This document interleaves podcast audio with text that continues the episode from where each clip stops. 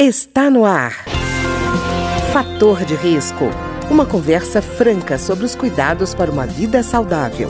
A apresentação Humberto Martins. Olá, no programa de hoje nós vamos conversar sobre as comunidades que sustentam a agricultura, as CSAs. A gente sempre se preocupa com a alimentação de qualidade e pode ser que uma opção para realizar esse objetivo esteja mais perto do que a gente imagina. São mais de 100 CSAs em todo o Brasil. E a nossa convidada de hoje é a Kelly Bombem, que é nutricionista, mestre pelo Programa de Nutrição e Saúde Pública pela Faculdade de Saúde Pública da USP, Universidade de São Paulo, e docente da Escola Técnica Estadual Sales Gomes, em Tatuí, São Paulo. Olá, Kelly. Tudo bem? Olá, Humberto. Tudo bem? E você? Tranquilo. Kelly, me diga um negócio. Como é que é essa coisa fantástica que é a comunidade que sustenta a agricultura? Bom, em primeiro lugar, quero muito agradecer a oportunidade de poder contar um pouquinho. E a CSA. Há cerca, Humberto, de cinco anos, eu mudei de São Paulo e vim para o interior. Aqui, eu imaginei que eu fosse chegar muito próximo dos agricultores. E não era a realidade todas as pessoas que compravam alimentos buscavam no supermercado. Isso foi me angustiando de um jeito e cheguei mais próximo da CSA, que são as comunidades que sustentam a agricultura. De que forma que isso se deu? Em primeiro lugar, uma amiga que tinha uma ideia do que era as comunidades, ela já tinha tido a oportunidade de vivenciar fora do país, ela me contou e aí comecei a pesquisar e descobri que no Brasil também tinha. E por muita coincidência, não era longe daqui da onde eu moro. Há cerca de uma hora já estava acontecendo uma iniciativa. E essa iniciativa já estava dando cursos e trazendo para o mundo, para o Brasil todo, essa oportunidade. Então, o que, que é né, uma CSA? Então, são um grupo de pessoas, consumidores, que partilham a responsabilidade do que é um organismo agrícola, que seria ali uma família de agricultores. Essa família de agricultores passa para esse grupo de pessoas mais ou menos quanto que essas famílias, quanto que ela precisa ao longo do seu, do seu ano, ao longo do seu mês, para poder trabalhar e ter ali as suas necessidades atendidas. Na outra ponta, que são os coagricultores, que seria nós, né, os consumidores, partilhamos esse valor. Então a gente passa a ter alimentos diretamente desses agricultores entregues para essas famílias que se uniram para esse novo modelo de consumo, vamos dizer assim.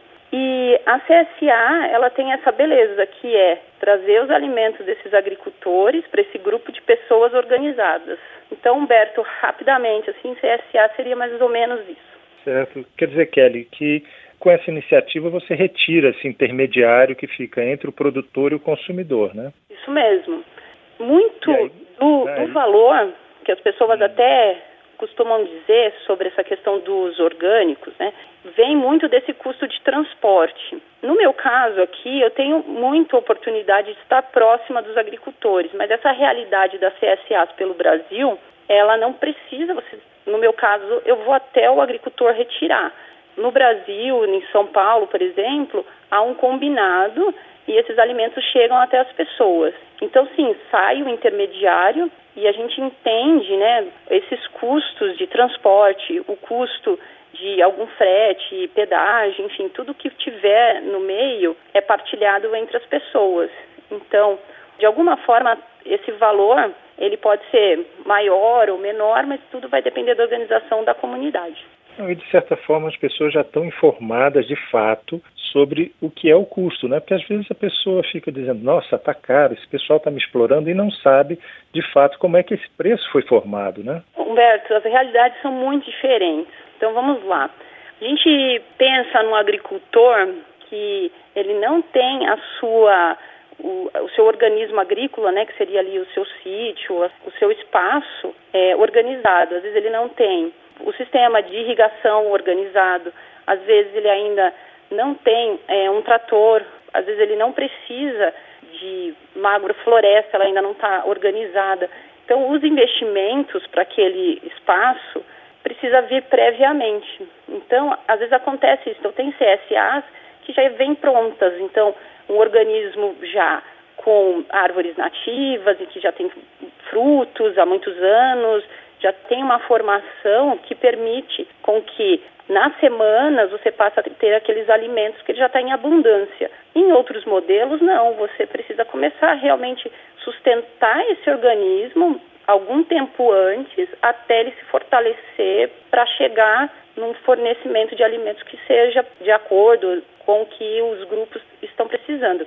Então, eu acho que é um olhar muito diferente do que a gente pensa hoje em dia, que é chegar no supermercado e ter o que você quer. Então, pensar numa CSA é realmente dar as mãos junto com o agricultor. E aí você fortalece. E Kelly, quem é que define os produtos que vão ser oferecidos? É o, é o agricultor que conhece aquela determinada cultura que oferece, ou as pessoas que vão em busca desse produtor que demandam exatamente a ele? Cada modelo de CSA ele pode se organizar de, de alguma forma. Então, é. normalmente a gente vai ouvir muito o agricultor e saber a partir dele o que é que ele tem ali de experiência em relação ao plantio, o olhar em relação ao local onde ele vai ter a colheita. Então, vai depender muito do local. E a partir da organização é possível também os coagricultores, né, que seriam ali os consumidores, combinar junto com ele o planejamento de plantio. Então, é possível, dentre os participantes, definir olha, talvez nós queremos mais folhas, é, nós gostamos menos de determinado alimento. Então, tudo isso é muito legal, assim, é muito participativo. Uma das belezas da CSA é justamente essa construção coletiva e aprender a lidar com o alimento, porque às vezes nós não recebemos produtos, né, alimentos que nós apreciamos ou não compraríamos aquele alimento semanas seguidas, porque você já consumiu naquele dia e aí você acaba enjoando, vamos supor. Mas como é uma beleza, você, o agricultor teve uma oferta de alimentos, então ele teve uma abundância de colheita. Então ele vai oferecer o que ele tem. E aí você passa a receber recorrentemente determinados alimentos. Então, é possível também a gente aprender a lidar com alimentos que nós não estamos tão acostumados. Então, aprende uma receita nova, aprende um novo jeito, aprende a ser solidário e doar, talvez parte do que você recebeu também. Então, essa questão do que a gente vai receber e como que vai receber, se vai ser mais frutas, mais legumes, mais verduras, vai depender do ambiente ali, do organismo agrícola, mas a experiência do agricultor.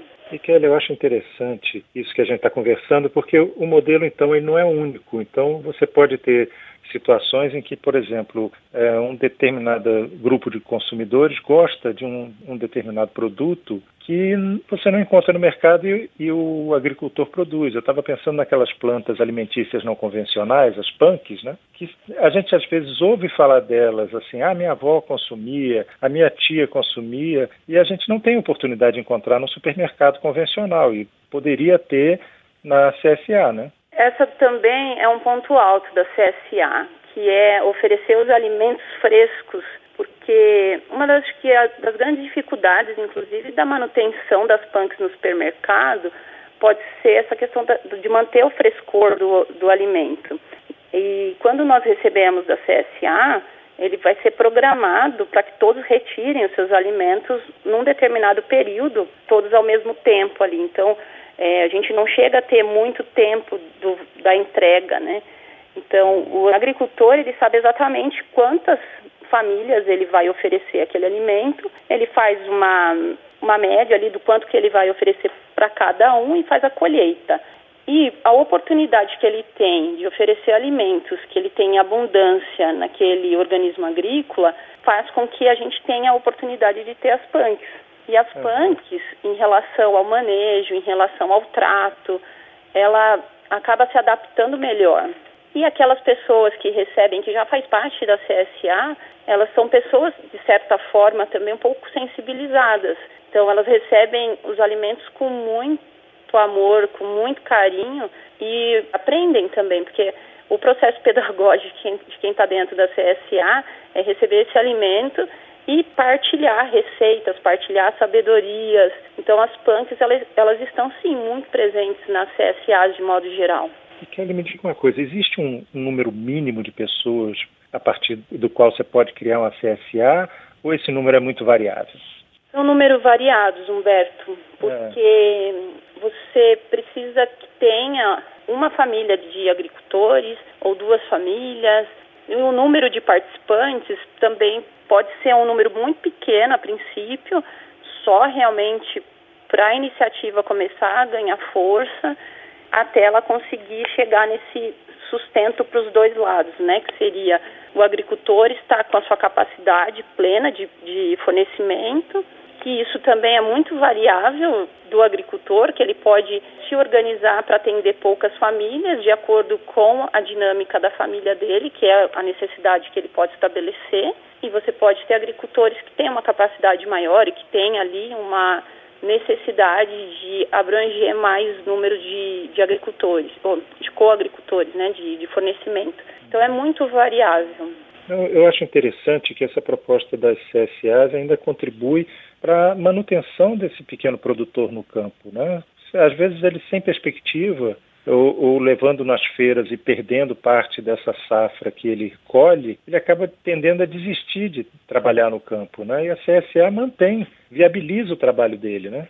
Olha, Humberto, eu tenho algum tempo já de experiência com CSA o que nós já passamos de interpéries e de situações inusitadas que a gente nunca saberia quando você vai numa feira. Por exemplo, da gente planejar um número de alimentos e de repente o gado do vizinho que resolveu entrar na produção e comer. Ou uma chuva de granizo, ou uma seca inesperada e queimou o motor de irrigação.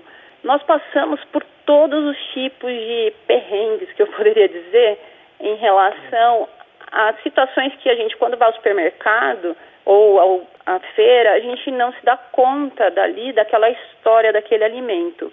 E quando nós partilhamos esse valor com o agricultor, nós estamos partilhando, na verdade, é o trabalho dele e não o que a gente está ganhando ali de alimentos, né? Então, acho que essa mudança de pensamento ela é fundamental para a gente respeitar o agricultor e a hora que ele vem com aquele alimento talvez menos números do que talvez ele gostaria, isso não quer dizer que ele trabalhou menos, porque ele precisou muitas vezes resolver todo aquele problema do granizo, daquela chuva de vento que derrubou tudo, e o agricultor chega para a gente com um olhar de tristeza de ter perdido, né? e a gente olhar para ele e falar: Poxa, nós estamos com você, fique tranquilo, a gente sabe que não foi, né, está precisando de ajuda, então, assim, se dispor também a estar lá, dar uma ligação, fazer uma ligação, olha, aqui na minha casa caiu granizo, aí tá tudo bem? Sim, tá tudo bem. É, ou geada, assim, situações realmente que a gente passa a entender o agricultor como um ser que sofre, né? Não que está ali para ser vendedor. E esse olhar foi bem transformador realmente, porque quando a gente vai à feira ou supermercado, a gente quer comprar o melhor. E às vezes o melhor que o agricultor tem é aquele machucado mesmo. Tá certo.